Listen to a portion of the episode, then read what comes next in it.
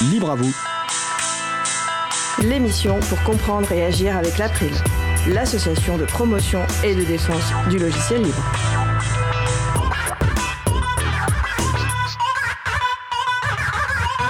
Bonjour à toutes, bonjour à tous. Le sujet principal de l'émission d'aujourd'hui portera sur l'auto-hébergement. Avec également au programme la chronique Que libérer d'autres que du logiciel avec l'association Antanac sur le thème apprentissage et appropriation et aussi la chronique Jouant collectif de Vincent Calam, bénévole à l'April sur le thème La chasse aux dépendances. Nous allons parler de tout cela dans l'émission du jour. Soyez les bienvenus pour cette nouvelle édition de Libre à vous, l'émission qui vous raconte les libertés informatiques proposées par l'April, l'association de promotion et de défense du logiciel libre. Je suis Isabelle Lavani, coordinatrice vie associative et responsable projet à l'April. Le site web de l'émission est libreavou.org. Vous pouvez y trouver une page consacrée à l'émission du jour avec tous les liens et références utiles et également les moyens de nous contacter. N'hésitez pas à nous faire des retours ou nous poser toutes questions. Nous sommes mardi 8 février 2022. Nous diffusons en direct, mais vous écoutez peut-être une rediffusion ou un podcast. À la réalisation de l'émission, aujourd'hui, mon collègue Frédéric Couchet. Bonjour Fred. Bonjour Isabelle, belle émission à vous. Merci, nous vous souhaitons une excellente écoute. Cause commune, la voix des possibles, 93.1 FM et en DAB+, en Ile-de-France. Partout dans le monde sur causecommune.fm et sur l'appli Cause Commune. Pour participer à notre conversation, causecommune.fm, bouton de chat, salon libre à vous. Nous allons commencer par la chronique Que libérer d'autres que du logiciel avec l'association Antanac.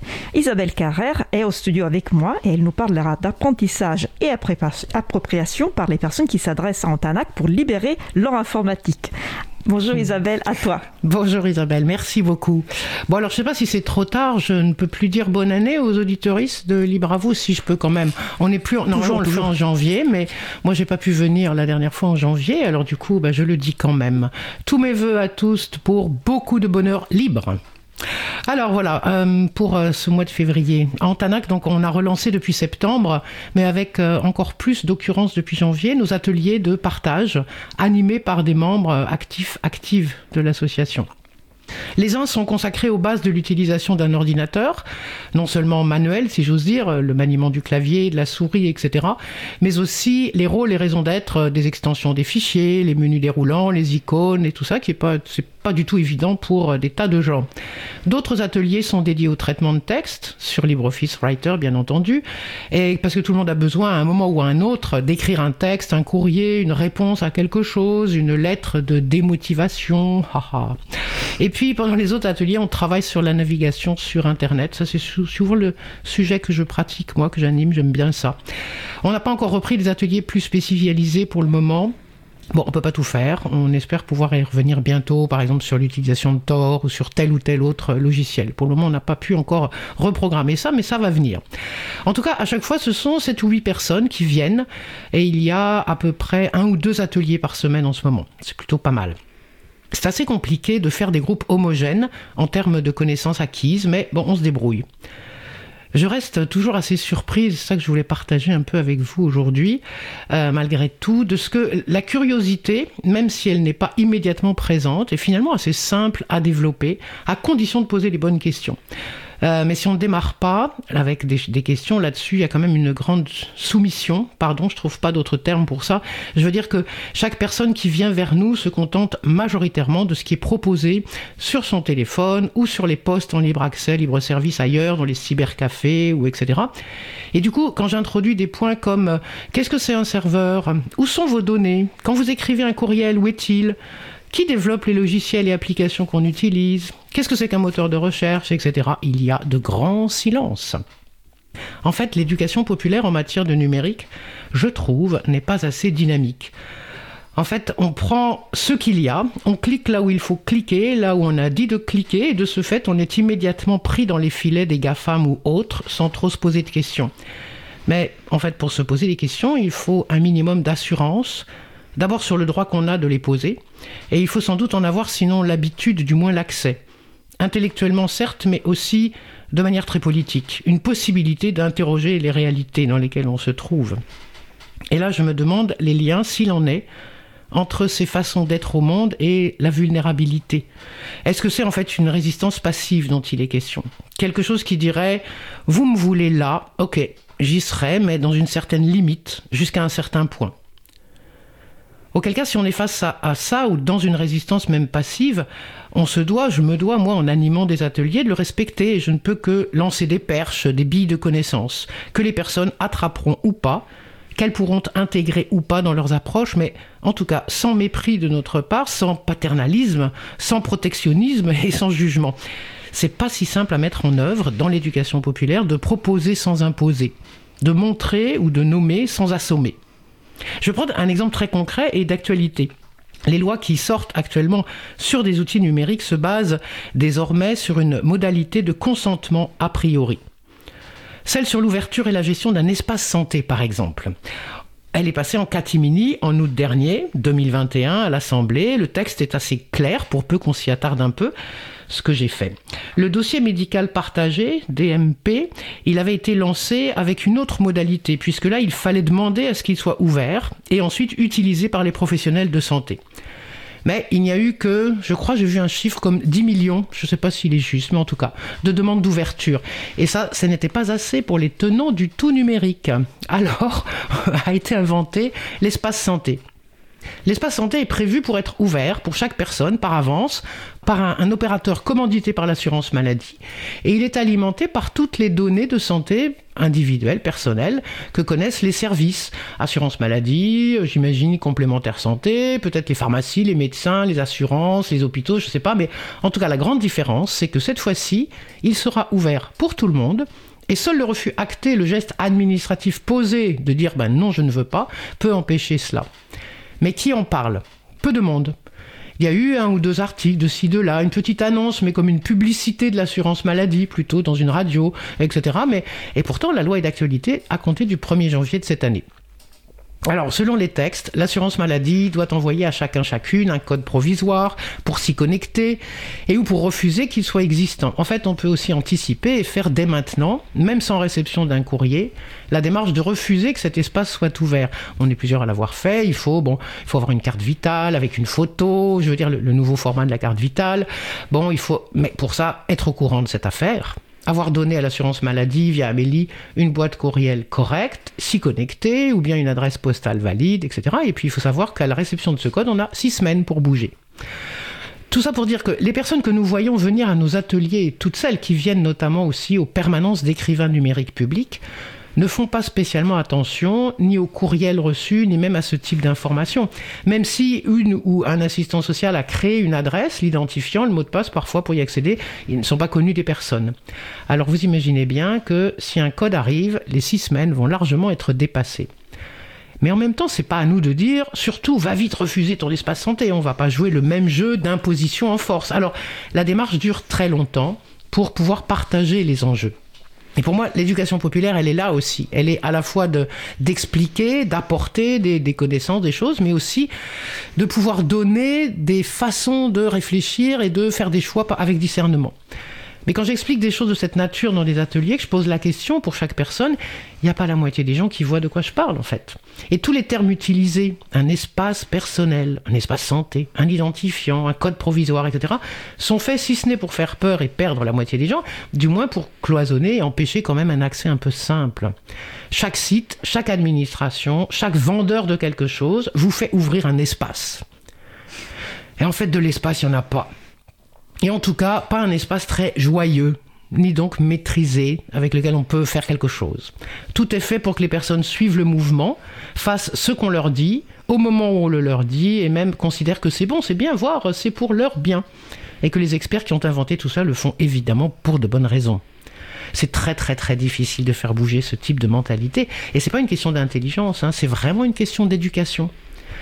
Les ateliers que nous animons ont aussi cela pour ambition, ça va de pair pour nous avec euh, la pratique et l'utilisation des logiciels libres, ces ouvertures sur le droit à interroger, s'interroger sur ce avec quoi on est d'accord et sur les enjeux sous-tendus par ces choix. Mais là, il y a du boulot. Hein. Merci Isabelle pour euh, cette belle chronique qui nous donne un, aperçu très très concret. Euh, on avait l'impression d'être avec toi euh, aux, ateliers, de ce qui peut se passer dans un dans un atelier en Tanak. donc mon collègue Fred sur le salon de WebChat parlait de dictature de la commodité en quelque sorte. Mhm, quand tu mhm. parlais au début, oh, bah, on fait les choses, voilà, comme ça on, dit on va là. Pratique, on, Voilà, c'est pratique, on va, on, on dit d'aller. Et donc merci Merci Antanak qui fait cet exercice très difficile de proposer sans imposer. Euh, et donc ces exercices euh, très, très difficiles, mais très enrichissant aussi, indispensable et enrichissant, mm. euh, qui est finalement l'exercice typique de la de l'éducation populaire. donc merci vraiment pour cette belle chronique. Je, je te dis au mois prochain. Oui, au mois prochain. Merci beaucoup. merci. Donc nous allons maintenant faire une pause musicale. Pour cette première pause musicale, je vous propose un titre de Sol Orchestar. Il fait partie de la AMMD, une association d'artistes qui publie leurs œuvres sur des licences libres basées en Sarthe. Nous avons déjà diffusé plusieurs titres d'artistes de la AMMD pendant notre émission et j'ai même consacré une chronique, le Libre fait sa com, à cette association en décembre dernier. C'était l'émission 126. Derrière le projet Sol Orchestar, il y a un musicien passionné de musique des Balkans qui fait rencontrer avec la technologie du live looping. Qu'est-ce que ça? En gros, l'artiste enregistre en direct sur scène des phrases musicales à l'aide d'une machine qui s'appelle looper. Et cette machine permet de reproduire la boucle, d'en arrêter ou d'en redémarrer la lecture de la séquence au besoin. Et pendant que la boucle tourne, et eh ben, le musicien est libre de jouer un autre instrument. De cette façon, il devient capable de s'accompagner lui-même. Avec Sol Orchestar, les phrases musicales se construisent, s'harmonisent en direct, et tout orchestre invisible se met peu à peu en place, exhumant des thèmes traditionnels de la culture roumaine et tzigane. C'est un extrait du site de l'artiste. Après la pause musicale, nous entendrons une rediffusion du sujet principal de l'émission Libre à vous, diffusée en direct le 8 juin 2021, consacrée à l'autobergement. Nous allons donc écouter In Padure par Solo et on se retrouve dans quelques minutes. Belle journée à l'écoute de Cause Commune, la voix des possibles. Cause Commune 93.1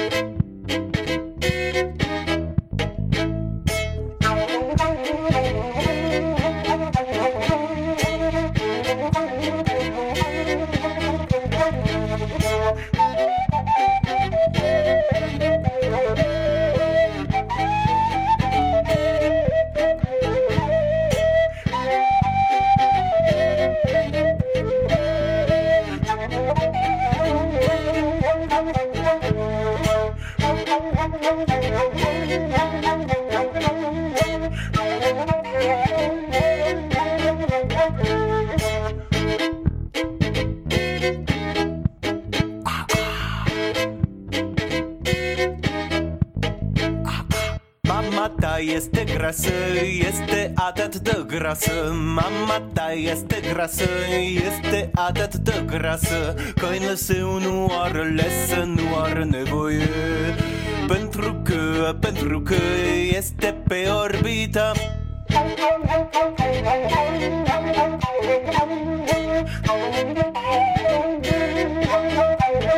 Thank you.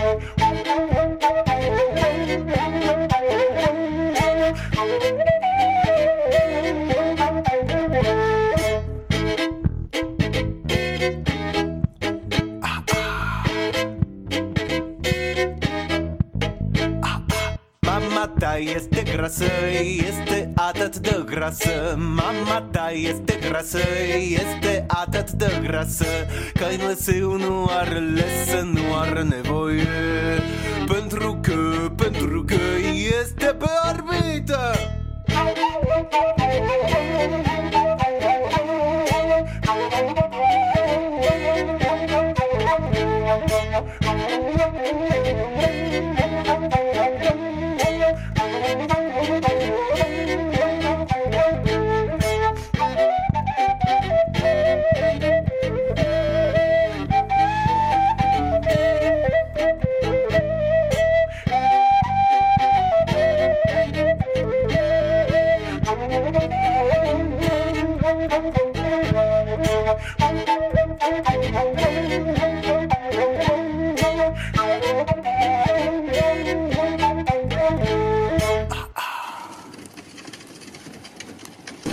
d'écouter Like un pas duré par Sol Orchestra disponible sous licence art libre. Vous avez entendu à la fin du morceau un bruit de chariot.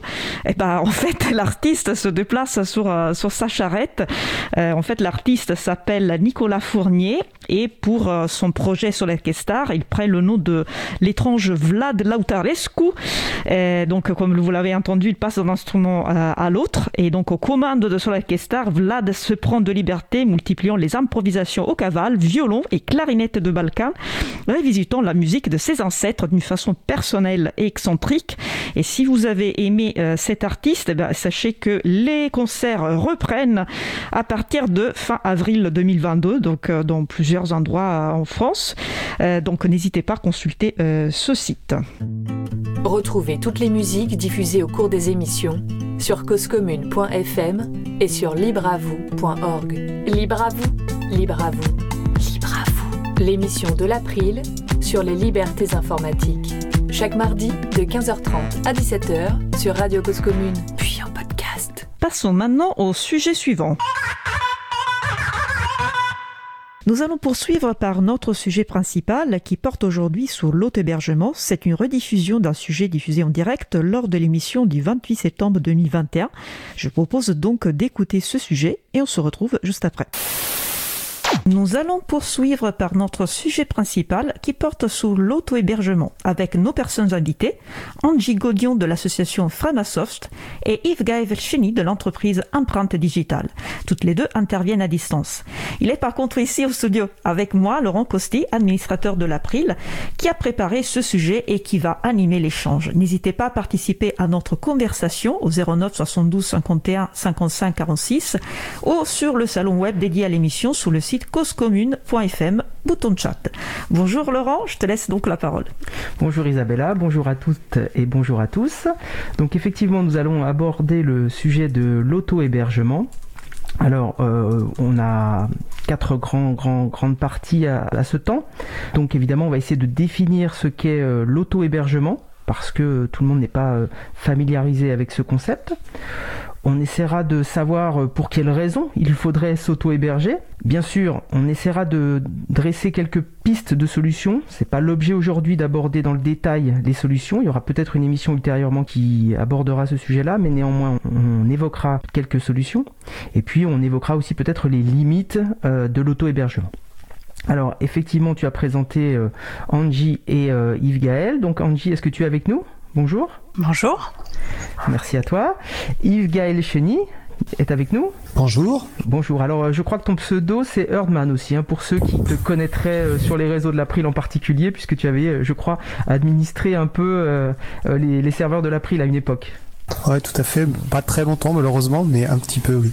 Voilà. Bah, écoute, euh, tu avais la parole, alors je te laisse te, te présenter un petit peu, un, présenter un peu ton parcours et puis peut-être aussi ce que tu fais euh, au quotidien comme métier. D'accord, donc euh, je travaille dans une scope en fait basée sur Angers, qui est également membre de l'April. Donc je suis doublement membre de l'April à titre personnel et à titre pro. donc moi je m'occupe particulièrement du pôle hébergement au sein de cette entreprise de développement logiciel. D'accord. Il y a combien de, combien de salariés dans cette entreprise? On est une cinquantaine de personnes, euh, dont la majeure partie du coup est, est associée dans la scope. Très bien, merci.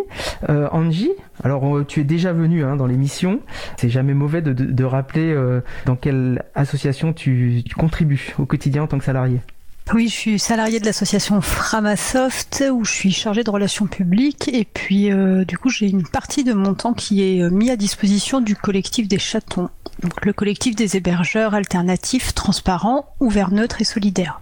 Voilà, et on verra et on comprendra plus tard dans l'émission euh, pourquoi on, t'invite hein, par rapport à ce collectif. Voilà, il y a une grande expérience acquise finalement par rapport à la question de l'hébergement et de l'auto-hébergement, donc ça fait vraiment partie des, des raisons pour lesquelles on t'invite, entre autres. Ah, et peut-être une petite précision, désolé de te couper, je ne suis pas une geek. Enfin, non, ah je suis pas une geek, c'est-à-dire je suis pas une technicienne. Je comprends pas quand les gens ils parlent de trucs techniques en général.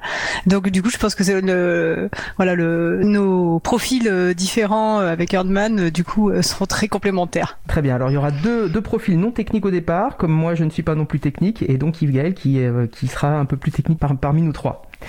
Donc je vous propose euh, effectivement pour, euh, alors en essayant d'être le plus pédagogue possible, d'expliquer ce que c'est que l'auto-hébergement. Donc euh, je sais pas, on va peut-être donner la parole à Yves Gaël en tant que technicien, puis comme ça après Angie tu pourras essayer de préciser avec des mots peut-être moins, moins techniques, si Yves Gaël en utilise trop.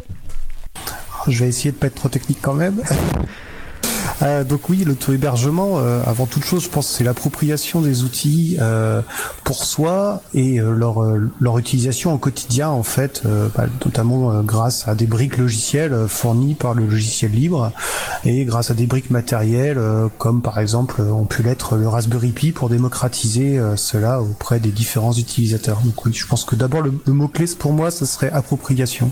D'accord. Et, alors peut-être qu'on va même remonter un peu plus euh, en arrière, euh, avant de définir auto-hébergement. Finalement, est-ce qu'on peut, est-ce qu'on peut pas définir hébergement et puis parler un tout petit peu de serveur sans rentrer dans la technique?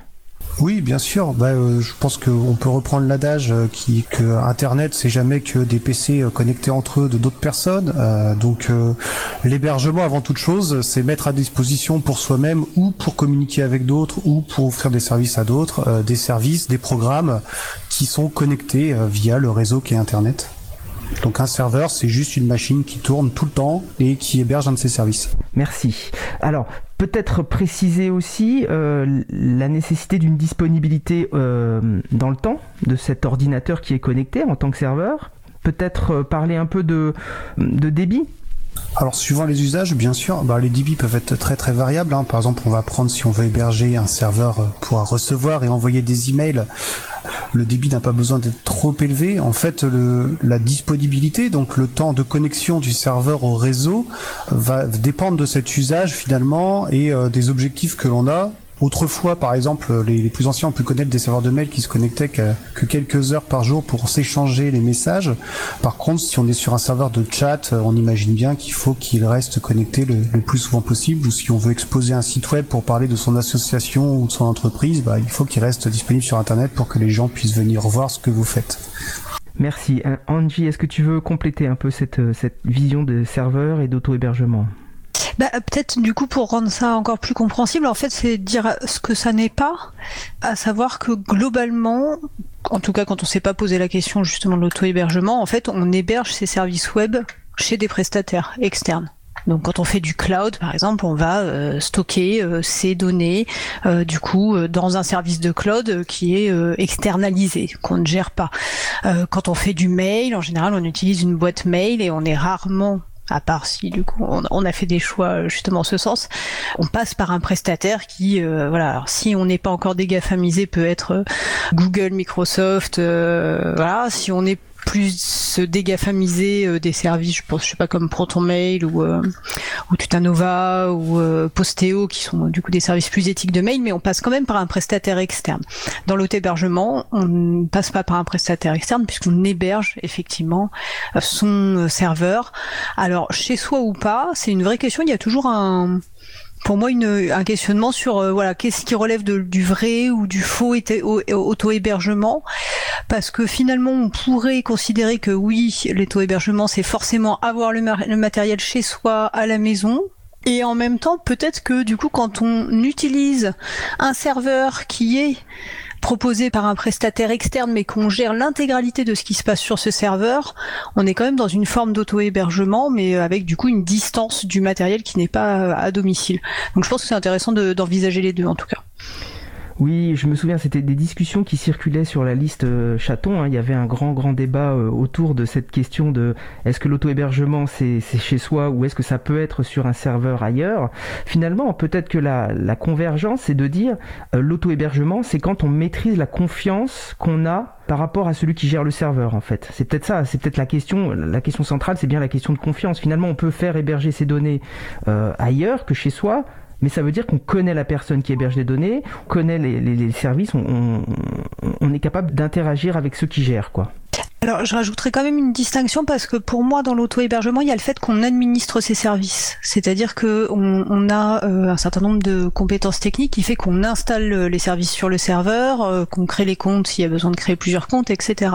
Ce qui est très différent de passer comme par un prestataire comme Chaton, où là, on, effectivement, il y a cette confiance envers un tiers, où là, on va carrément, entre guillemets, transmettre cette confiance sur même l'administration des services et on reste utilisateur des services. Donc pour moi, il y a deux niveaux là dans l'auto auto-hébergement entre guillemets euh, distant. Il y en a un que j'appellerais pas euh, auto-hébergement, au sens où euh, pour moi on peut pas auto-héberger si on n'est pas techniquement en mesure d'installer les services qu'on veut utiliser.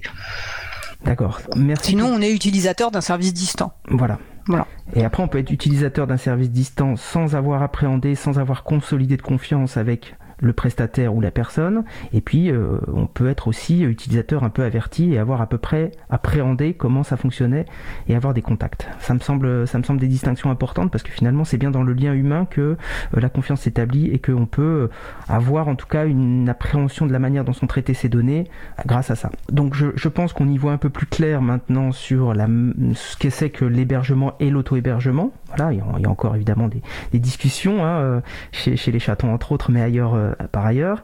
Néanmoins, euh, pourquoi faudrait-il s'auto-héberger? Pourquoi euh, regarder ces solutions-là? Pourquoi essayer de comprendre comment ça fonctionne? Pourquoi essayer d'installer ses propres services sur son ordinateur chez soi? Alors, je sais pas, Yves Gaël peut-être? Oui, bah, en fait, avant d'être dans le métier, euh, j'ai commencé par m'auto-héberger, je pense, comme beaucoup de gens qui sont venus dans l'infra serveur. Donc, euh, c'est les motivations de départ, je pense, en tout cas dans mon cas, c'était de comprendre déjà, euh, parce que les, sujets, même dans le monde libre des associations Linux que je fréquentais à l'époque, il n'y avait pas encore une telle angoisse sur la donnée, je pense, qu'il peut y avoir maintenant.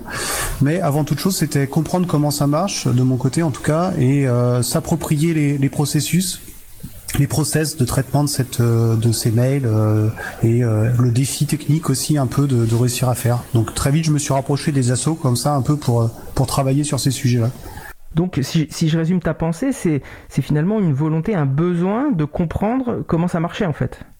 Ouais, je pense au départ, moi, c'était c'était vraiment ça mon idée, mais c'était il y a c'était avant les années 2000. je pense qu'on était un peu moins inquiet sur le sur le traitement de la vie privée sur Internet. Je participe encore un peu à des, des assos, notamment sur Clisson, à une asso qui s'appelle Gulivine, où on, aide un peu les gens à prendre en main l'informatique, on va dire. Et euh, là, on voit que les gens viennent plus finalement pour comprendre où va leur donner. Donc euh, je pense que c'est une deuxième inquiétude qui est peut-être un chouïa plus récente, quoi. Récente, euh, on parle en dizaine d'années quand même, mais un chouïa plus récente et qui du coup crée un nouveau besoin sur cet auto-hébergement. Très bien. Alors effectivement, tu, tu remontes à 20-30 ans en arrière et, et, pendant ce laps de temps, plusieurs scandales ont, ont évidemment révélé la vraie question centrale des, des données sur Internet. Il y a bien, bien sûr eu euh, les révélations d'Edward Snowden en, en, juin 2013, qui ont... Euh, alors, il n'y a, a, pas eu que ce scandale-là, hein, Cambridge Analytica, etc. Euh, je pense que si vous écoutez les, les podcasts de l'émission régulièrement, ou que vous, même que vous en écoutez quelques-uns, vous avez plein d'exemples et de situations où la donnée est, est devenue un enjeu central, et évidemment en particulier pour les GAFAM. Donc évidemment, cette question-là est venue interroger la nécessité de, de l'auto-hébergement. Alors, on, peut se donner quelques minutes, on va pas évidemment passer tout le sujet euh, sur, sur ce sujet-là, mais peut-être rappeler euh, toute cette problématique liée à la donnée. Hein. donc, la question du capitalisme de surveillance que Shoshana Zuboff euh, révèle dans son ouvrage conséquent, hein, 800 pages, mais, mais qui finalement nous montre vers quoi on va et qui, du coup, alerte sur l'importance de questionner où sont nos données et de questionner la maîtrise de nos données. Donc je sais pas, j'imagine que Angie, tu as, tu aussi euh, des exemples un peu à nous donner pour illustrer un peu euh, euh, cette importance de la donnée et de la protection de la donnée que nous devons tous avoir. Peut-être pour revenir du coup sur une formule que moi j'ai découvert finalement en, arrivant chez Framasoft, que je n'avais jamais entendu et je me suis dit mais comment c'est possible, qui était le cloud c'est toujours l'ordinateur de quelqu'un d'autre.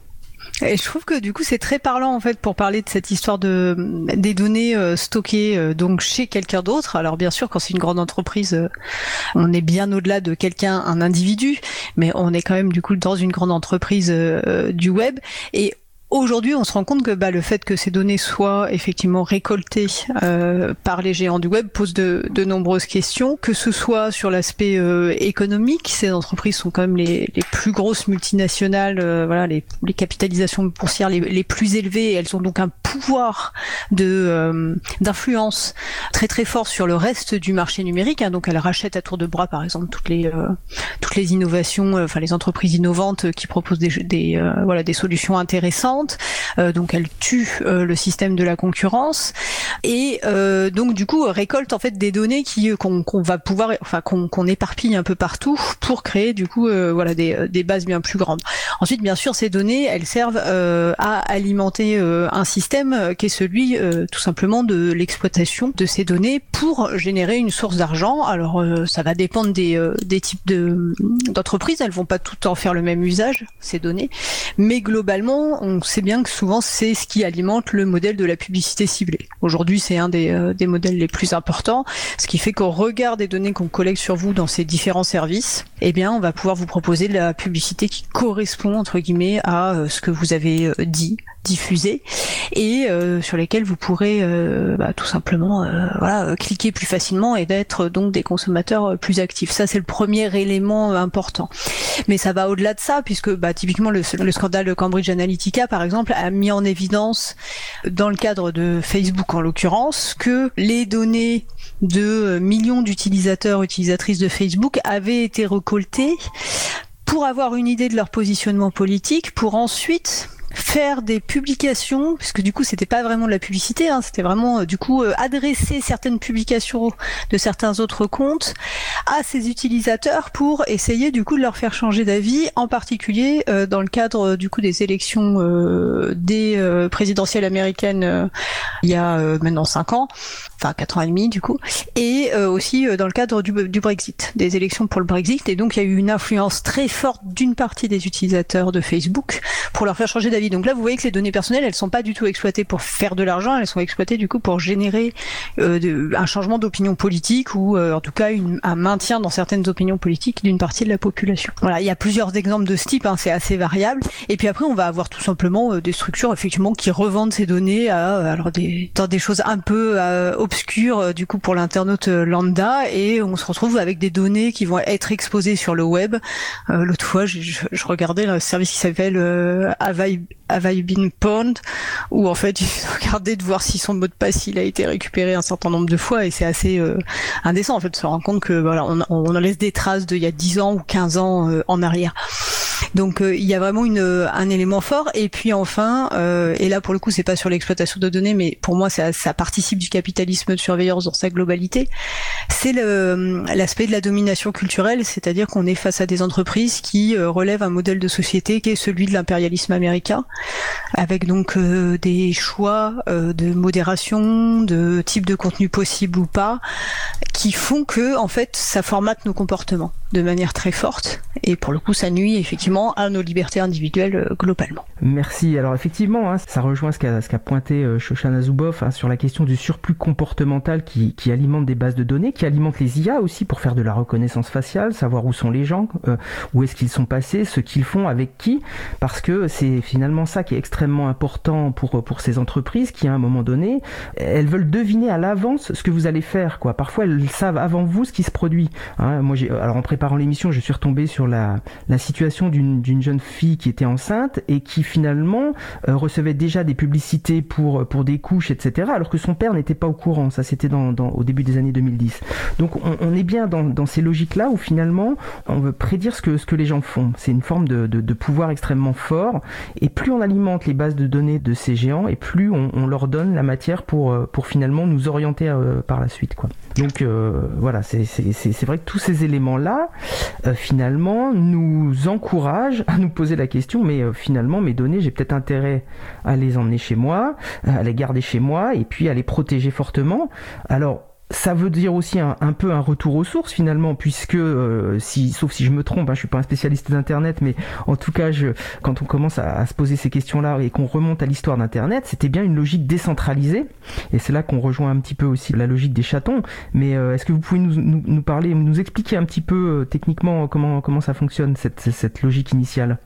Yves Gaël peut-être? Oui, si vous voulez. Alors, en fait, ça a fait un peu le yo-yo. C'est-à-dire que, en suivant le, coût du matériel et ses capacités de traitement, on a il y a eu un peu toutes les phases entre des, des gros serveurs externalisés et des petits serveurs en interne. ce qui est assez drôle. Alors, pour rebondir un peu sur ce que disait Angie tout à l'heure, c'est le sur la partie données, c'est très intéressant parce que souvent sur l'auto-hébergement, on se, focus un peu sur les euh, individus, euh, sur les personnes qui traînent autour des associations de, gens euh, intéressés, on va dire, par, par la liberté au sens large. mais, mais ces données, effectivement, dans, les problématiques de vie connectée actuelles, c'est un peu plus large que ça. Et c'est vrai que cette réflexion d'auto-hébergement, elle peut intéresser aussi des collectivités, par exemple, qui collectent des données pour pour leurs citoyens, pour des services ou autres. Et donc oui, pour répondre à cette question, euh, euh, il y a eu un départ euh, relativement récent finalement vers le cloud en masse et on voit un repli à l'heure actuelle où il y a une espèce de retour, une réflexion vers ce qui est appelé le edge data center, en fait le, retour à des machines qu'on peut au moins placer physiquement sur une carte à défaut de, de tout externaliser. Voilà. Donc il y a, on va dire que l'histoire fait le yo-yo sur ces sujets-là. D'accord. Et, du coup, c'est vrai que le collectif de, de, chatons est plutôt sur une logique où euh, on redécentralise les données. Il n'y a pas une structure, une superstructure qui finalement est capable d'avoir des silos de, données entiers. Chacun a un tout petit bout de, données et, du coup, ça protège tout le monde. Hein.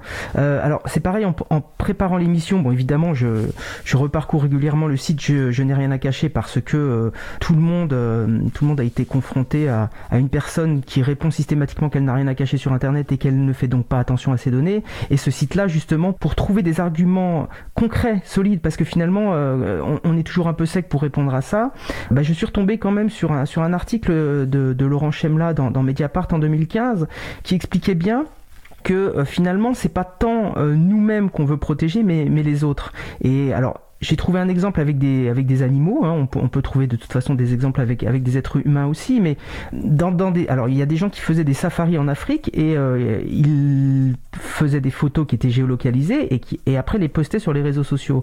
Donc les braconniers après finalement euh, identifiaient la localisation de ces photos-là et trouvaient beaucoup plus facilement les rhinocéros pour les tuer et euh, s'emparer de leurs cornes. Donc on voit bien que la question de je n'ai rien à cacher, elle est bien plus large que soi-même. Elle doit aller au-delà de soi et, et c'est bien pour protéger les autres aussi qu'il faut faire attention. Euh, voilà, alors c'est vrai qu'on on vide l'océan avec une petite cuillère, hein, puisque euh, quand, on, quand on envoie un mail avec Gmail, on sait bien que même quand on même quand on n'a pas un mail avec Gmail, on passe, euh, on passe généralement par les serveurs de Google. Hein. donc à chaque fois, si, si vos mails ne, sont pas chiffrés, bah, les contenus sont lus, ou en tout cas les métadonnées sont collectées parce que finalement c'est presque plus les métadonnées qui les intéressent que le, fond même du mail. Mais c'est toutes ces questions-là qui finalement encouragent à se poser la question de l'auto-hébergement et à, faire, à, faire l'effort de beaucoup mieux maîtriser euh, ces données. Je pense qu'il y a aussi un élément euh, assez important auquel moi je n'avais pas trop réfléchi avant de préparer cette émission, c'est euh, le, fait que sur des, quand on passe par un hébergeur externe et particulièrement les hébergeurs GAFAM, en fait on n'a aucune assurance que nos données seront accessibles. Euh, voilà, c'est-à-dire qu'on peut nous les supprimer, euh, enfin, nous peut nous supprimer cet accès d'un moment ou un autre il n'y a aucun engagement puisqu'il n'y a aucune contractualisation réelle euh, du coup de l'accès à ces données. Donc ça c'est aussi une problématique. Et c'est pas voilà l'auto hébergement règle bien sûr ça puisqu'on sait quand ces données seront accessibles ou pas puisqu'on gérera le matériel. Mais même si on passe par un tiers euh, et un peu plus éthique, euh, du coup bah, souvent on va contractualiser donc avec un certain nombre de contreparties où on saura effectivement voilà ce qui se passera si du coup les données voilà sont perdues. Ça me fait penser à l'épisode de, l'incendie au VH où on, on s'est rendu compte que plein plein de petites entreprises, voire de particuliers, euh, voilà, euh, héberger leurs données donc euh, du coup dans, cette entreprise et j'avais jamais pensé que du coup il fallait qu'ils fassent des sauvegardes de ces données pour pouvoir y accéder au cas où il y aura un souci technique.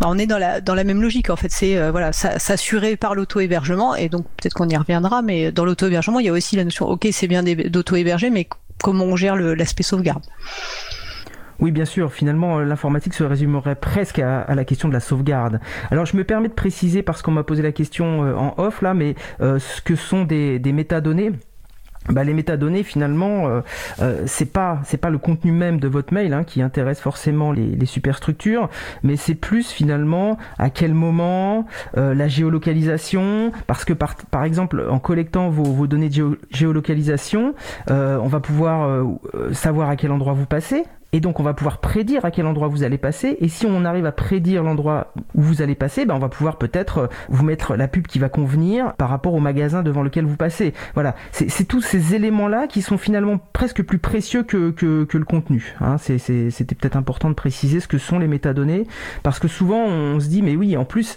c'est bien, euh, euh, enfin quand, quand, quand, on n'a rien à cacher, c'est pas que le, le contenu de, du message qu'on devrait cacher, c'est bien aussi tout le reste. Hein. C'est bien aussi quand est-ce qu'on écrit, euh, à qui, parce qu'évidemment des, des, graphes de, de, de connexion avec d'autres personnes sont, sont, constitués, on sait quelles sont vos relations, et donc on peut retrouver très facilement. Euh, je me suis même fait peur, hein, je, vous, je vous cache pas en préparant l'émission, parce que euh, je ne sais pas si vous avez en tête la scène dans Blade Runner où à un moment donné il est dans son canapé et il essaye de, de grossir une image qu'il a collectée. Alors à l'époque c'était les, les, vieux camés, enfin, pas, pas caméscope, magnétoscope avec des grosses cassettes, bandes magnétiques, etc. Et puis bon, il avait déjà un programme qui lui permettait de grossir l'image euh, à la voix.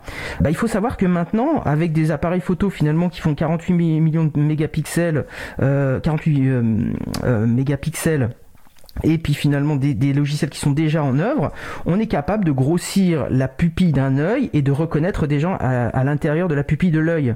Euh, donc voilà, ce qu'on qu'on trouvait ça incroyable dans les années 80 devient évidemment réalité. Alors on peut le dire de beaucoup de choses, mais en tout cas, euh, oui, quand j'ai vu ça, je me suis dit, euh, oui, on a, on a quand même fait un, un, grand bond en avant.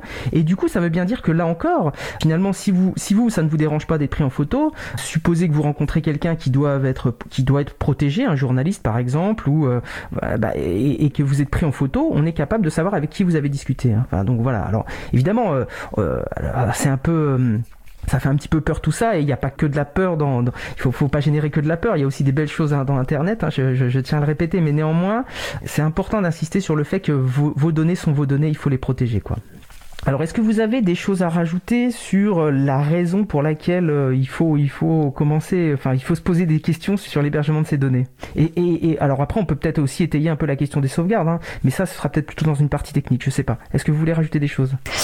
Peut-être moi par rapport à, la décentralisation, c'est-à-dire que effectivement euh, l'idée de ne pas avoir toutes ces données à, voilà, auprès d'un récolteur de données euh, massif est important, mais il y a aussi une notion du coup euh, pour moi qui est plus euh, comment je peux dire humaniste au sens où euh, euh, soit s'auto-héberger, soit passer par un par un tiers pour s'auto-héberger, mais un tiers local a une incidence sur la répartition du coup de certaines économies sur le territoire. Et du coup permettre plus il y a d'acteurs en fait, plus on a de chance que de limiter cette centralisation et donc forcément euh, les problématiques liées aux données personnelles et à la vie privée. Voilà, c'est juste une précision euh, rapide. Oui, je rajouterais même un petit point en plus en complément. Euh, donc, euh, quand on parlait de sauvegarde, faut donc parler réserv euh, réservabilité aussi des données. Donc, c'est-à-dire que on peut récupérer ces données. Et donc le, comme on est avec entre le fan de logiciels libres, on peut dire aussi de format ouvert et euh, du coup de, s'assurer le fait que les différents opérateurs sur le territoire avec qui on veut travailler sont à même de les traiter une fois récupérés. Parce qu'il y a aussi cette problématique là de on peut récupérer ces données mais si on ne sait pas les lire. Ou si le nouveau prestataire ne sait pas les lire, on n'en aura pas l'usage et la pleine propriété. Merci. Euh, effectivement, c'est important ces précisions. Et moi aussi, je, prône, euh, ayant travaillé euh, dans, dans, les MJC au local, ancré sur le territoire, moi aussi, je prône la proximité et puis le lien avec, physique avec, avec les gens. Je repasse la parole à Isabella pour la pause musicale. Merci Laurent. Effectivement, euh, nous allons euh, faire une pause musicale et nous allons écouter Drôle de cadence par Zicaro euh, sous Creative Commons CC BY et SAT 3.0. Cette fois, on est plutôt sur de la chanson française. C'est un swing d'inspiration manouche. On se retrouve juste après. Belle journée à l'écoute de Cause Commune, la voix des possibles. Cause Commune 93.1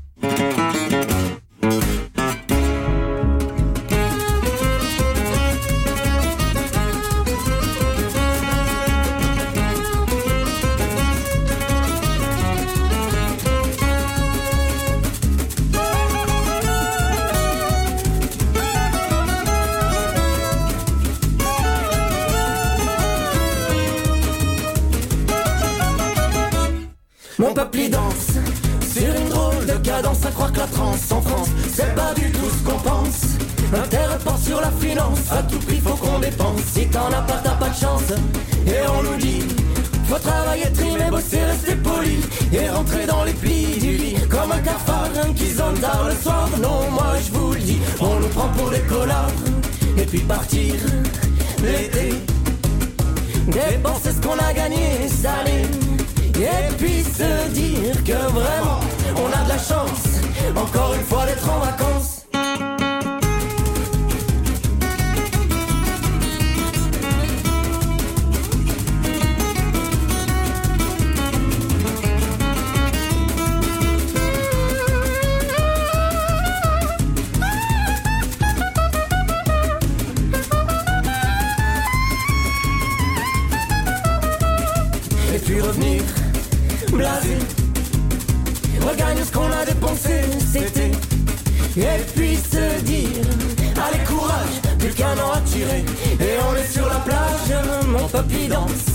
Sur une drôle de cadence à croire que la transe en France, c'est pas du tout ce qu'on pense. L'intérêt porte sur la finance, à tout prix faut qu'on dépense. Si t'en as pas, t'as pas de chance. Et c'est reparti. Faut travailler, trimer, bosser, rester poli. Se faire du souci, ça développe les maladies et enrichit les pharmacies. Au moins quand on a le cancer, maintenant on sait à quoi on sert.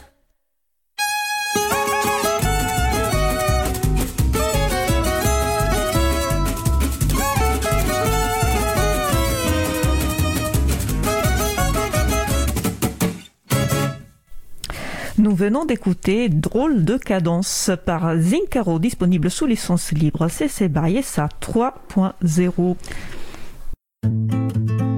Retrouvez toutes les musiques diffusées au cours des émissions sur causecommune.fm et sur april.org. Libre à vous, libre à vous, libre à vous. L'émission de l'April sur les libertés informatiques. Chaque mardi, de 15h30 à 17h sur Radio Cause Commune, puis. Nous allons poursuivre avec euh, notre sujet principal sur l'autobergement. Je suis Isabelle Lavani. Cette émission est consacrée euh, justement à l'autobergement et nous parlons de ce sujet avec euh, nos personnes invitées, donc un Gigodion de l'association Framasoft et Yves Gaël Chény de l'entreprise Empreinte Digitale. C'est Laurent Costi, administrateur de l'April, qui a préparé et qui anime cet échange. N'hésitez pas à participer à notre conversation au 09 72 51 55 46 ou sur le salon web dédié à l'émission sous le site causecommune.fm, bouton chat. Laurent, euh, je te redonne la parole. Merci Isabella. Donc nous reprenons le fil de la discussion. Donc dans un premier temps, nous avons euh, défini ce qu'était euh, l'auto-hébergement. Donc on y voit un peu plus clair désormais. Et puis nous avons aussi évoqué, bien sûr, la raison pour laquelle il faudrait potentiellement s'auto-héberger. Alors je vous propose maintenant de, de, se poser la question de savoir finalement comment concrètement on peut faire pour s'auto-héberger. Quelles sont les précautions? Quelles sont les, les règles à se donner? Quelles sont les, les réflexions à avoir avant de s'auto-héberger, de se jeter sur, sur un ordinateur pour installer euh, un système qui permettrait de s'auto-héberger. Et puis quel système le cas échéant? Euh, Yves Gaël peut-être? Oh. je préfère laisser la main à Angie pour, pour débuter sur, sur ce sujet, parce que je suis sûr qu'elle qu'elle sera plus euh, vulgarisée que moi là-dessus. Quel galant homme Merci. euh, du coup, pour, pour moi, la première étape, c'est quand on envisage de s'auto-héberger, ça va être d'identifier en fait euh, ce qu'on veut auto-héberger, c'est-à-dire quels sont les services euh, qu'on souhaite auto-héberger et quels sont les où est-ce qu'on les a actuellement, enfin au tenté avant l'auto-hébergement, c'est-à-dire comment on va pouvoir faire la migration des données ça, c'est un élément important. Combien il y a de données, en fait, quel poids ça pèse, parce qu'il va bien falloir qu'on définisse du coup euh, la taille de son auto-hébergement. Euh, donc ça, c'est voilà, faire. Euh, en, en, général, on parle d'un diagnostic tout simplement de, des usages. Voilà, qu'est-ce que j'utilise comme service numérique en ligne? Est-ce que euh, du coup ces services, voilà, je peux rapatrier les données pour les l'utiliser ou pas? Est-ce que je veux auto-héberger tous mes services numériques ou est-ce que seulement une partie? Ça, c'est des choix personnels qu'on peut définir. Évidemment, ça influera sur le coût total euh, de cet auto-hébergement, puisque euh, plus on va héberger de contenu, plus il faudra euh, des supports de stockage élevés, donc plus ça aura des incidences forcément sur le sur le coût. Bien sûr, se poser la question effectivement de est-ce que les données qu'on va héberger chez soi, elles sont bien du coup protégées Ça, ça posera la question effectivement du choix en fait du système d'hébergement qu'on va d'auto-hébergement qu'on va choisir. Euh, voilà, euh, comment, euh, quel niveau. En fait, on peut même se poser la question de voilà quel est le niveau, les niveaux de menaces auxquels on, souhaite, en tout cas, dont on souhaite se préserver. Donc ça, c'est des, vraies questions en amont. Et pour moi, il y a un élément hyper important, c'est voilà le, le nombre d'utilisateurs potentiels. C'est-à-dire que là, on parle d'auto-hébergement. Voilà, si on parle à titre individuel, c'est est-ce que c'est que pour soi, soit en tant qu'individu, est-ce que c'est pour soi sa famille, est-ce que c'est pour soi sa famille, son groupe d'amis? En gros, il va y avoir aussi une, une notion de est-ce qu'on crée un réseau de personnes euh, derrière cet auto-hébergement? Et puis à part sûr, si on est une entreprise ou une collectivité, on va avoir ces mêmes questions, mais là ça semble assez évident. Mais souvent à titre individuel, on se pose pas toujours au début, on le fait pour soi et puis on l'ouvre petit à petit. Et des fois, ça peut être bien d'y penser dès le départ en fait. Donc vraiment de faire un diagnostic de voilà ce qu'on a aujourd'hui, ce qu'on voudrait mettre en place, pour qui en gros. Alors supposons qu'on se soit posé euh, toutes ces questions-là, euh, n'importe qui, avec n'importe quelle compétence en informatique, voilà, je sais faire un peu de traitement de texte, j'en fais depuis 20 euh, ans dans ma dans, dans, mon entreprise ou dans mon association, je peux je peux me lancer sur sur l'installation d'un serveur chez moi? Ouais, c'était le petit complément effectivement, c'est sur la le combien de temps j'ai à y passer et euh, quelles compétences j'ai actuellement et du coup potentiellement euh, de qui je peux me rapprocher pour avoir de l'aide, association euh, ou entreprise ou amis sur le sujet? Je pense que c'est le petit, c'est peut-être le petit delta à rajouter sur sur toute la bonne analyse d'avant. Oui, hein, je pense que alors euh, du coup je, je peux témoigner à, titre personnel. Alors je ne suis pas geek au départ. C'est vrai qu'au fil des années j'ai acquis quelques compétences et donc j'ai expérimenté euh, un petit serveur chez moi à titre personnel pour héberger quelques données sans importance, pour encore une fois plutôt pour expérimenter. Bon voilà, c'est ça, ça, peut être très très déstabilisant. Par exemple quand il y a une panne, euh, ça reste très compliqué de savoir si c'est moi qui suis incompétent ou si finalement c'est une panne réseau qui est extérieure à, à ma gestion et et, à mes compétences. Donc, donc c'est vrai que soyons clairs, euh, n'importe qui ne peut pas euh, se lancer dans de l'auto-hébergement sérieux, surtout s'il souhaite l'ouvrir aux autres. Hein. Je pense qu'il faut être quand même, euh, quand même assez objectif par rapport à ça, et puis ne pas laisser penser aux gens qu'à partir du moment où ils auront compris et envie de d'arrêter de laisser leurs données aux GAFAM, ils peuvent du jour au lendemain se lancer sur l'hébergement d'un serveur chez eux avec un vieil ordinateur qu'ils avaient dans un coin. Hein. Voilà, il faut être, il faut être quand même très très clair sur sur cet aspect-là des choses. Euh, néanmoins, c'est vrai que les comment les, les, outils ont énormément progressé. Pour le coup, euh, moi j'ai découvert Wayunost euh, il y a il y a quelques mois maintenant. Hein. je témoigne, hein, je fais un peu l'animateur et, la personne qui témoigne. Je sais pas si c'est très très très dans les canons, mais bon en tout cas je, je, je peux en parler un petit peu. C'est devenu effectivement euh, assez assez simple d'utilisation d'installation quand on a quelques quelques bases. Hein. C'est remarquable en termes. Ça a été très travaillé aussi sur sur l'esthétisme, ce qui était pas ce qui était ce qui était toujours des reproches qui étaient faits à des logiciels libres. Il y a eu une, un gros effort de convergence sur, sur la mise en page. Hein. On a des, pour, pour Wayunost en particulier, on a des petites briques euh, très colorées, très simples d'accès. Enfin, voilà, on a, enfin, ces services-là ont été simplifiés. Alors, on, fera sans doute, euh, on pourra sans doute faire plus tard dans, dans l'année une émission spéciale sur, sur, euh, sur ces outils-là.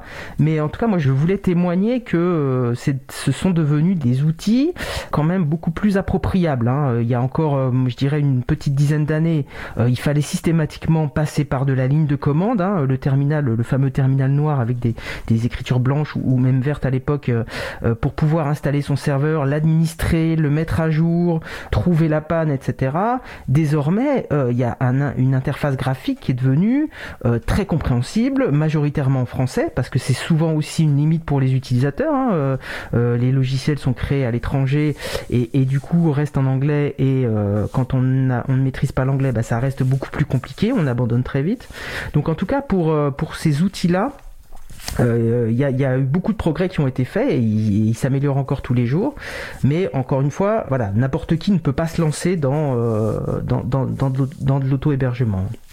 Alors, euh, je, alors je sais pas. Est-ce que vous pouvez témoigner? Est-ce que vous, à titre personnel, du coup, vous avez alors, bah, Yves oui, bien sûr, tu l'as dit. Hein, t'as as commencé par par de l'auto-hébergement.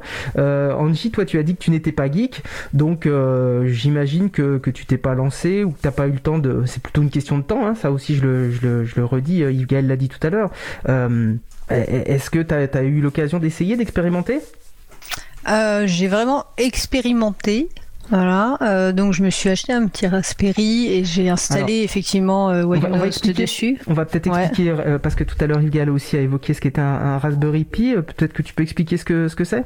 Ouais, c'est un micro euh, ordinateur en fait, donc un, un ordinateur qui du coup est composé d'une carte sur laquelle il y a beaucoup de petits éléments et qui coûte beaucoup moins cher qu'un ordinateur habituel. C'est autour là, moi je crois que je l'ai payé autour de 80, 60 ou 80 euros, sur lequel on va rajouter voilà ce dont on a besoin et typiquement, euh, moi je rajoute un disque dur externe, donc euh, le, il y a un tout petit euh, espace de stockage interne, mais voilà il faut un disque dur externe du coup si on veut stocker des données importantes. Il n'y a pas d'écran, enfin voilà. Du coup, c'est vraiment une petite, une petite carte qu'on va souvent mettre dans une boîte parce que ça permet de le, de le protéger et que voilà une, une sorte de mini ordinateur, un peu ce qu'on a dans nos ordinateurs portables d'ailleurs. Non, on est dans les mêmes logiques euh, de, de matériel miniaturisé euh, qui permettent de faire plein de choses, sauf que là, bah, on a un truc vide quand on quand on l'achète et qu'il faut installer un système d'exploitation ou une distribution, je c'est déjà des termes un peu plus techniques, euh, pour que pour le faire fonctionner en fait. Et on peut y en faire plein de choses différentes. Voilà en gros pour le pour le Raspberry. Mais ça permet de tester voilà euh, de, de manière aisée sans euh, voilà euh, investir dans quelque chose de, de très euh, gros. Pour moi, il y a aussi un intérêt au Raspberry Pi, c'est que en termes de consommation euh, énergétique, c'est euh, pas du tout gourmand, donc c'est assez intéressant. Je pense qu'on reviendra sur cette question de, euh, la consommation énergétique dans l'hébergement. Et donc voilà, j'ai installé euh, Host. Je n'ai pas du tout trouvé simple parce que j'ai eu plein de bugs en fait à l'installation et bien sûr je me suis retrouvée avec des trucs bah voilà je suivais le tutoriel et ça marchait pas donc ça va, il y avait des gens autour de moi qui ont pu me dire non mais là en fait c'est parce que du coup t'as mal paramétré ça avant de faire l'installation. Bah ouais mais comment je l'aurais deviné? Donc non pour moi c'est pas du tout accessible euh, à des personnes qui n'ont pas un niveau de compétence numérique relativement élevé. Pour moi il y a un autre enjeu aussi assez fort euh, et que ce soit Windows ou les autres, hein, mais euh, c'est le fait de justement euh, pouvoir réellement se protéger par exemple du spam. Je pense si on voilà si on auto héberge un service de mail derrière c'est hyper enfin c'est un service qui est très très compliqué à gérer. Alors pas au plan euh, technique mais sur euh, comment s'assurer que tous ces mails sont distribués auprès de nos destinataires. S'assurer que on reçoit euh, du coup les, mails que nos que les expéditeurs nous nous envoient. Euh, ne pas tomber dans les boîtes spam de tout le monde. Ne pas être euh, spammé euh, euh, rapidement et donc avoir des bons systèmes. Tout ça c'est euh, quand même techniquement pas si simple. Donc moi voilà ce que j'ai fait bah je suis allé chez un des chatons dont, voilà, chez une des structures du collectif et c'est très bien, j'ai des gens compétents qui gèrent tout ça pour moi.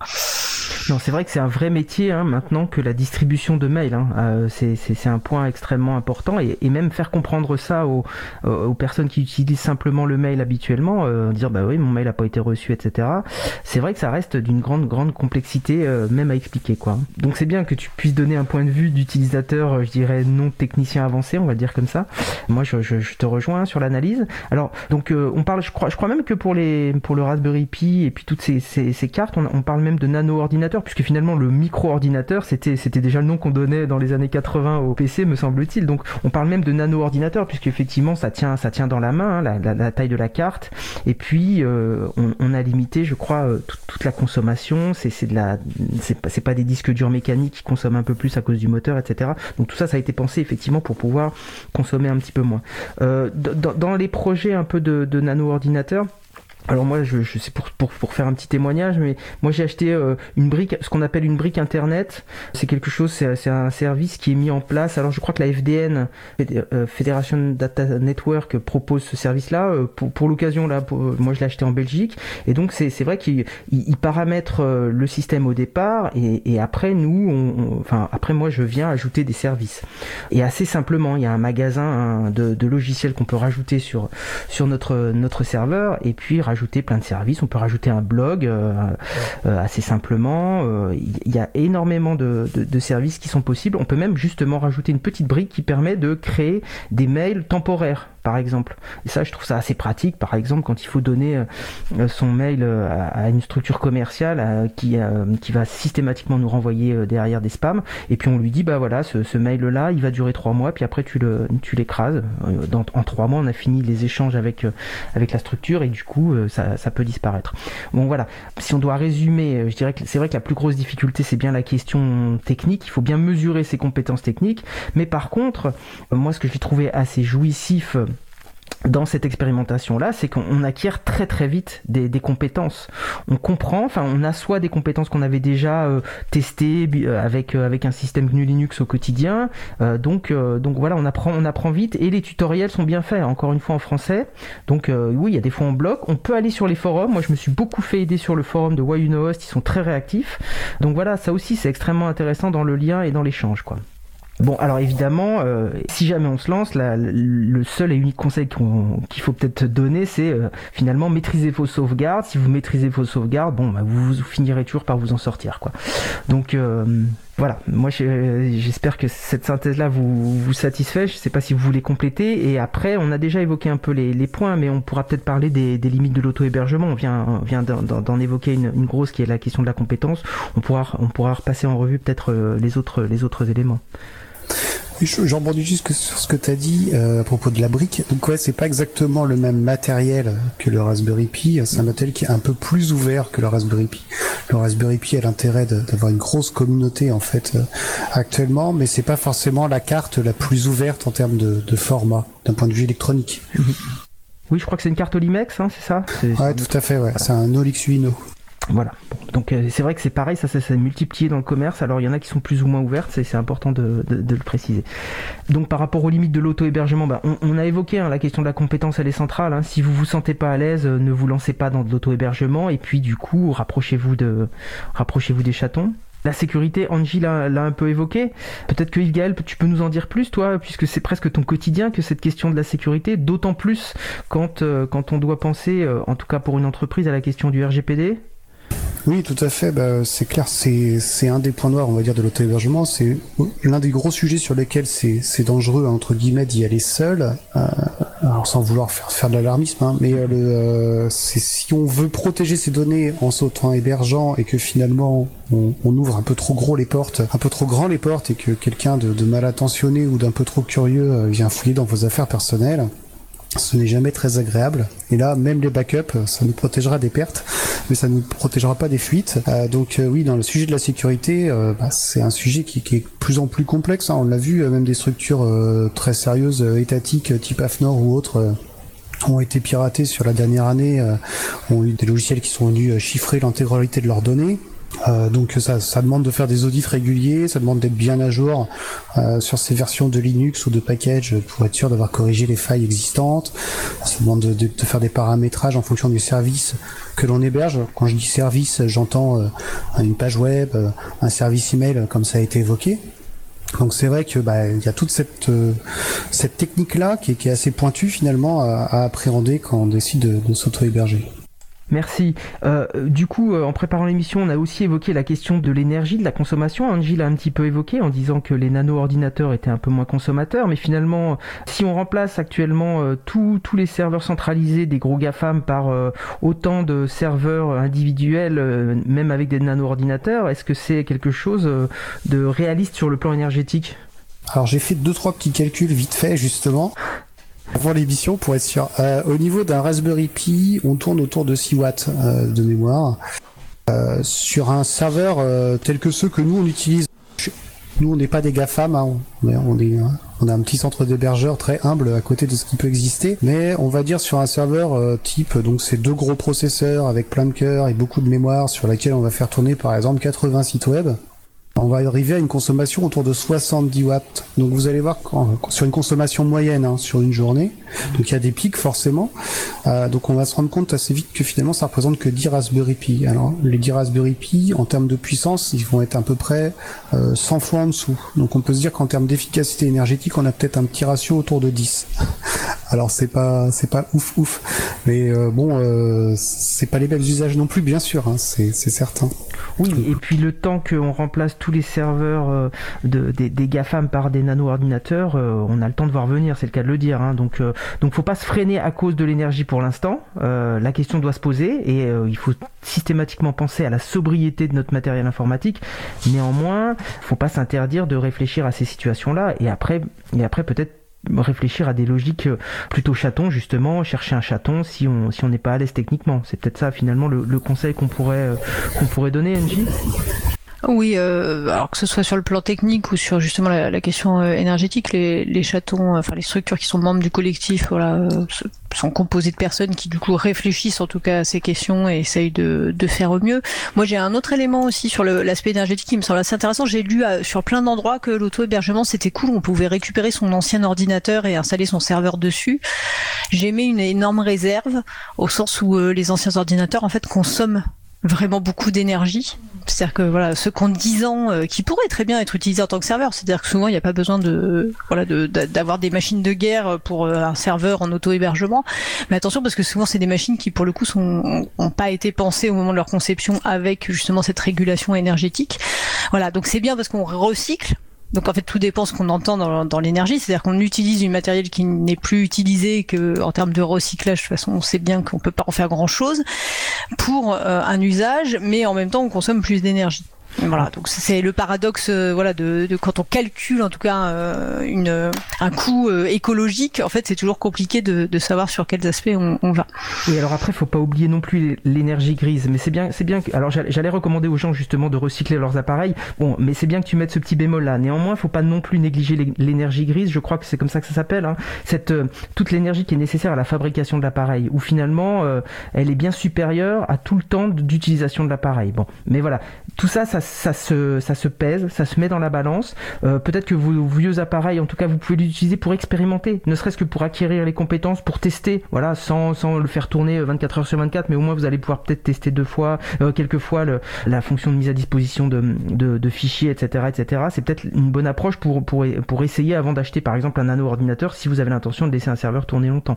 Voilà, c'est peut-être un peu ces logiques-là. Puis peut-être pour rebondir, tu parlais de 24 heures sur 24, peut-être qu'on n'a pas besoin que ces données soient accessibles tout le temps, donc on peut aussi mettre en place euh, des programmateurs euh, qui euh, du coup donnent, enfin allument et éteignent du coup notre notre serveur auto-hébergé en fonction de nos besoins. Alors ça dépend combien on est dessus, ça dépend voilà le type de contenu qu'on qu'on a diffusé, mais je trouve que c'est quelque chose qu'on oublie parfois et qui peut être assez intéressant. Et puis aussi on peut peut-être penser du coup à, à avoir de l'énergie renouvelable. Je pense qu'il y a du coup on trouve des tutoriels sur euh, voilà comment connecter par exemple un Raspberry euh, à un panneau solaire en direct. Et là, pour le coup, on a, on a encore une autre rapport écologique sur l'alimentation, effectivement, de, voilà, de son, euh, son auto-hébergement. Tout à fait. c'est vrai sur, sur ce sujet de, du Raspberry Pi branché à, un panneau solaire, effectivement, les, curieux de la, de la cartographie et, et fans d'OpenStreetMap peuvent aller jeter un petit coup d'œil du côté des, projets autour des balises RTK ou autres euh, qui du coup euh, utilisent ce procédé de façon assez heureuse. Très bien, merci pour ces, pour ces précisions. Alors c'est vrai que hum, euh, si on, on, met un serveur pour, euh, pour les, les, les photos familiales, euh, peut-être que le serveur n'a pas besoin de connecter entre 23h et 7h du matin. Hein, personne va aller consulter les photos de, du serveur pendant la nuit. Donc voilà, pour illustrer un peu ce que tu disais, tu disais Angie. Bon, alors après, effectivement, si on veut héberger ces données de manière un peu réfléchie, bon ben le collectif chaton est, est, là pour vous. Hein. Je crois que j'ai cherché sur, sur internet avant, mais je crois que c'est quand même la plus grosse communauté dans la galaxie de d'hébergeurs euh, ouvert et, transparent. Euh, j'en ai pas vu ailleurs. On, peut y aller. Euh, enfin, en, tout cas dans le système solaire. J'ai pas vérifié la galaxie, mais je crois que vous pouvez avoir, confiance là-dedans. Une, dernière question à, tous les deux avant de, se quitter. C'est peut-être la question bonus que, que, que je vous ai pas fait, pas fait préparer. Mais c'est finalement comment vous voyez l'évolution de l'auto-hébergement dans les années à venir là? Angie? Bah du coup alors bon moi euh, avec ma casquette et mon prisme chaton tu vois je je, je, je, je revendique pas l'auto-hébergement au sens euh, voilà en tout cas euh, héberger chez soi. Pour moi il y a vraiment ce truc de justement avoir voilà dans une proximité voilà des collectifs, des structures qui vont héberger les, les données de, de tout à chacun. Et je pense qu'on va vers de plus en plus effectivement de relocalisation. On parlait tout à l'heure de de décentralisation mais du du coup, ça va pour moi avec aussi une notion de relocalisation, euh, de pouvoir euh, du coup bah, rencontrer euh, le, prestataire qui va gérer mes, voilà les services auxquels je souhaite accéder, mes données, pouvoir faire avec voilà cette notion du coup de justement avoir une transmission de compétences en se tournant vers des personnes euh, qui on les ont déjà et qui vont pouvoir euh, entre guillemets nous les transmettre et donc faire partie d'un projet plus collectif. Je pense que c'est assez intéressant. Je, je suis tombée sur un truc de disant tiens voilà si on veut monter un auto-hébergement peut-être qu'il faut le penser de manière collective, c'est trouver voilà des voisins qui sont intéressés, certains ayant les compétences, certains ayant la disponibilité et trouver le, la façon d'organiser tout ça et en gros devenir final enfin même si c'est pas forcément euh, euh, une démarche euh, qui, qui sera validée, mais en tout cas de voilà de faire une sorte de chaton autour de soi. Quoi. Merci. je joins mes voeux à ceux d'Angie là-dessus. je vois vraiment cela, oui, effectivement, comme des actions collectives, hein, qu'elles soient professionnelles ou associatives c'est euh, ce côté euh, à la fois distribué, euh, réparti sur, sur, le monde entier, espérons, mais au moins en France, sur des, des, systèmes ou des services auto interopérables, open source, ouverts, avec des gens qui sont prêts à partager leurs connaissances et puis à travailler tous ensemble. Ce serait vraiment magnifique. Eh ben, merci beaucoup pour, pour ces mots de la fin. Ben, je vais vous remercier tous les deux pour, pour cet échange, moi, moi qui, pour lequel j'ai beaucoup appris. Et puis, euh, je pense que voilà, j'espère qu'on a donné envie aux gens d'essayer ou en tout cas de se questionner par rapport, euh, par rapport à leurs données. Merci à tous les deux et je repasse la parole à Isabella. Oui, merci euh, Angie et Idgaël. Euh, je remonte juste deux remarques, euh, quelques remarques intéressantes qu'on a eues sur le salon de WebChat. Il y a une personne qui dit je suis je suis content de YouNoHost, je l'ai je l'ai depuis plusieurs années, je je suis pas informaticien à la base, j'en suis content. Et une autre personne qui dit la, la partie la plus compliquée c'est avec l'opérateur de la box. donc voilà pour pour revenir sur le sur le même sujet, c'est-à-dire que c'est hyper intéressant et on vous invite si vous en avez envie à, expérimenter. Euh, voilà, petit point de vigilance sur, euh, sur la partie box, visiblement. Merci Laurent euh, pour avoir préparé et animé ce sujet. Vous êtes de retour en direct sur Radio Cause Commune. Nous allons maintenant faire une pause musicale. Et pour euh, cette pause, euh, après la pause musicale, nous entendrons la chronique de Vincent Calam, qui est déjà arrivé avec moi au studio sous le thème La chasse aux dépendances. Nous allons donc écouter un titre euh, de Ollo Lostrego, c'est un groupe rock espagnol avec des influences post-rock, rock alternatif et rock progressif ou prog rock. C'est un morceau que nous avons déjà eu l'occasion de diffuser par le passé, dont nous l'avons aussi diffusé à l'occasion de la playlist de Libre à vous euh, numéro 3, donc euh, commenté euh, par, par Valentin, qui est un autre animateur de la radio Cause Commune. Et, de, mémoire, c'est l'un des préférés de mon collègue Étienne Gonu. Donc on va maintenant écouter Caducifolia par Olo Lostrego. On se retrouve juste après. Belle journée à l'écoute de Cause Commune, la voix des possibles. Cause Commune 93.1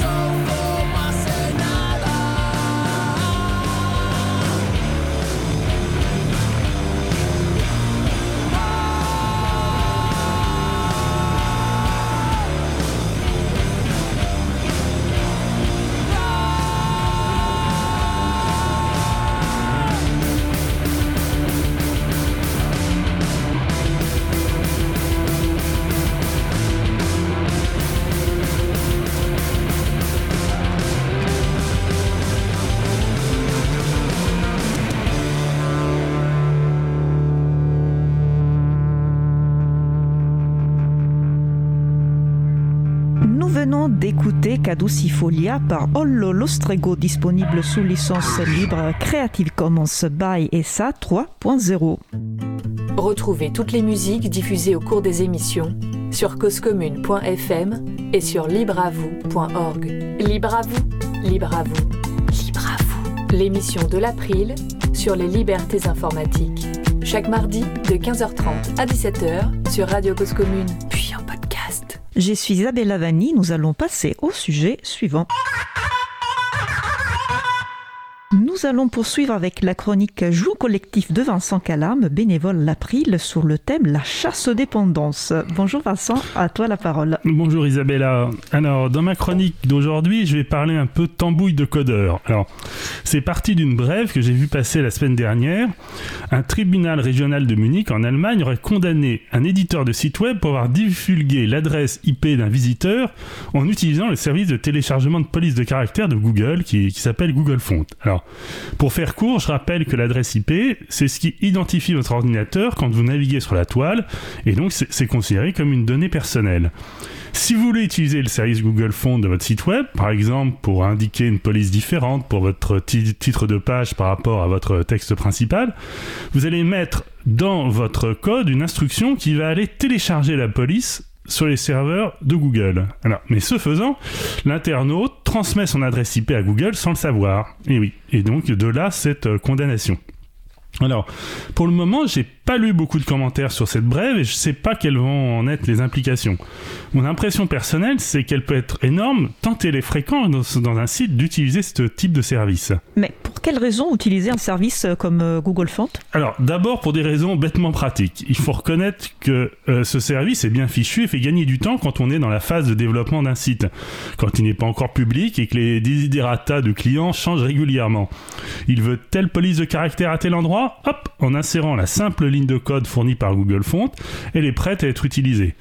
Et si le client change d'avis parce qu'il se rend compte que la police de caractère est illisible sur le petit écran, là aussi, le changement se fait rapidement par copier-coller. Alors, Google n'est pas le seul, hein, loin de là, à proposer ce type de service. Hein. De nombreuses bibliothèques JavaScript libres ou non proposent un mécanisme pour les insérer rapidement grâce à un lien direct sur leur serveur. là aussi, pour rappel, JavaScript est un langage informatique qui permet d'animer une page web. Donc, par exemple, sur le site de notre émission préférée, libravou.org, le lecteur audio d'une émission propose plusieurs options, comme l'accès à un chapitre directement ou une vitesse de lecture plus ou moins rapide. Et ce lecteur fonctionne grâce à un logiciel libre appelé Podlob. Donc, quand nous avons fait les premiers essais de l'utilisation de Podlob, nous avons naturellement utilisé la version proposée sur les serveurs du logiciel. C'est ensuite une fois que les tests ont été concluants, que nous avons confirmé l'utilisation du logiciel, nous avons hébergé la bibliothèque sur le serveur de libravou.org. Donc, utiliser un tel service pendant la phase de développement est compréhensible. C'est lorsque le site est proposé au public qu'il faut éviter Oui, exactement. D'ailleurs, une des dernières étapes avant l'ouverture d'un site web au public doit être ce que j'ai pris comme titre de ma chronique, la, chasse aux dépendances. C'est-à-dire vérifier que la lecture de la page n'est pas accompagnée d'accès à des serveurs extérieurs. Au fond, le, jugement du tribunal euh, dont je parlais au, début de la chronique ne fait que rappeler une bonne pratique. La seule différence, c'est que elle passe un peu du statut de pratique vertueuse à celui de celle de carrément obligatoire, sauf consentement explicite de l'internaute. Du coup, euh, après la lecture de la brève, j'ai fait un petit balayage des différents sites web que j'ai codés ces dernières années et j'ai pu me rendre compte qu'un certain nombre faisaient appel au service de Google Font. Bon voilà, j'ai résultat, j'y ai passé mon après-midi, mais maintenant c'est bon, c'est carré. Je n'ai plus, plus aucun appel à, ce service-là. Ouf Oui, ouf. Cela dit, euh, il faut d'abord balayer chez soi. Hein. Cela dit, on a parfois des surprises. Par exemple, pour reprendre l'exemple de Podlove, euh, nous nous sommes rendus compte que l'hébergement du script principal sur le serveur de LibreAvou ne suffisait pas, car le script lui-même faisait appel directement à d'autres hébergés sur le serveur de Podlove. Alors c'est Frédéric Couchet d'ailleurs qui a trouvé la solution pour que LibreAvou soit, soit exemplaire. Autre exemple, en faisant une recherche dans mon propre code sur toutes les occurrences de, l'usage de Google Font, je me suis rendu compte qu'une bibliothèque libre que j'utilisais faisait elle-même appel à ce service, dans un cas très particulier. Autrement dit, héberger une bibliothèque ne suffit pas, il faut aussi contrôler ce qu'elle fait et bien vérifier qu'elle ne fait pas des appels intempestifs à des éléments extérieurs. Voilà, alors, en conclusion, j'ignore quelle sera la suite de ce jugement à Munich. Fera-t-il des petits Sera-t-il cassé en appel? Quelles conséquences va-t-il avoir sur la jurisprudence? En tout cas, c'est à suivre, parce que ce sont quelques pratiques de programmation qui risquent de se trouver chamboulées. Merci beaucoup Vincent euh, pour cette euh, chronique euh, plus informatique effectivement aujourd'hui et à suivre bien évidemment pour ceux qui, qui concernent la jurisprudence par rapport aux dépendances. Merci et au mois prochain. Oui, au mois prochain. Nous approchons de la fin de l'émission, nous allons terminer par quelques annonces.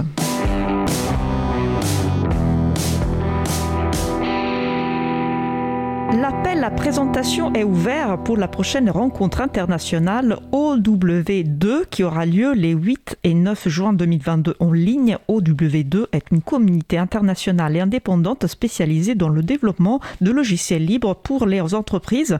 Et le thème central de l'édition de cette année est des logiciels libres fiables et sans surprise. Vous avez jusqu'au 27 février pour soumettre vos propositions qui doivent être rédigées en anglais. Le site est ow2.org. Demain, mercredi 9 février 2022, le Sénat se réunit en séance publique pour discuter d'une proposition de loi visant à encourager l'usage du contrôle parental sur certains équipements et services vendus en France et permettant d'accéder à Internet. Sans qu'il soit ici question de discuter du fond de la proposition de loi, sa rédaction actuelle pourrait laisser craindre des attentes aux libertés informatiques de consommateurs et consommatrices. L'April a transmis des propositions d'amendement, notamment pour garantir le droit d'acheter du matériel informatique sans système d'exploitation. L'April a lancé une nouvelle édition de l'initiative Libre en Fête, des événements de découverte du logiciel libre partout en France autour du 20 mars. Toute organisation ayant à cœur la promotion du logiciel libre et de la culture libre est invitée à proposer un ou plusieurs événements à destination du grand public. Les dates retenues pour l'édition 2022 sont du samedi 5 mars au dimanche 3 avril. Mais bien sûr, un événement peu avant le 5 mars ou peu après le 3 avril est le bienvenu aussi. Je vous invite à consulter le site de l'agenda du libre, agendadulibre.org, pour trouver des événements en lien avec les logiciels libres ou la culture libre près de chez vous. Notre émission se termine. Euh, je remercie les personnes qui ont participé à l'émission. Mmh. Laurent Costi, euh, donc Angie Goudion, euh, Janive Gaël, je, crois, Isabelle Carrère d'Antanac, Vincent Calam. Euh, en manette de la régie aujourd'hui, mon collègue Frédéric Couchet. Merci également aux personnes qui s'occupent de la post-production des podcasts Samuel Aubert, Elodie Daniel Giraudon, Languin, bénévole à l'April, et Olivier Grieco, le directeur d'antenne de la radio. Merci aussi à Quentin Gibaud, bénévole à l'April, qui découpera le podcast complet en podcast individuel par sujet. Vous retrouverez sur notre site web libravou.org toutes les références utiles ainsi que sur le site de la radio causecommune.fm. N'hésitez pas à nous faire des retours pour indiquer ce qui vous a plu, mais aussi des points d'amélioration vous pouvez également nous poser toutes questions et nous y répondrons directement lors d'une prochaine émission. Toutes vos remarques et questions sont les bienvenues à l'adresse contact@libreavou.org. Nous vous remercions d'avoir écouté l'émission. Si vous avez aimé cette émission, n'hésitez pas à en parler le plus possible autour de vous et à faire connaître également la radio Cause Commune, la voix des possibles. La prochaine émission aura lieu en direct mardi 15 février 2022 à 15h30. Nous ne sommes pas encore en mesure de vous annoncer sur quoi portera notre sujet principal. Nous vous souhaitons de passer une belle fin de journée. On se retrouve en direct le 15 février et d'ici là, portez-vous bien.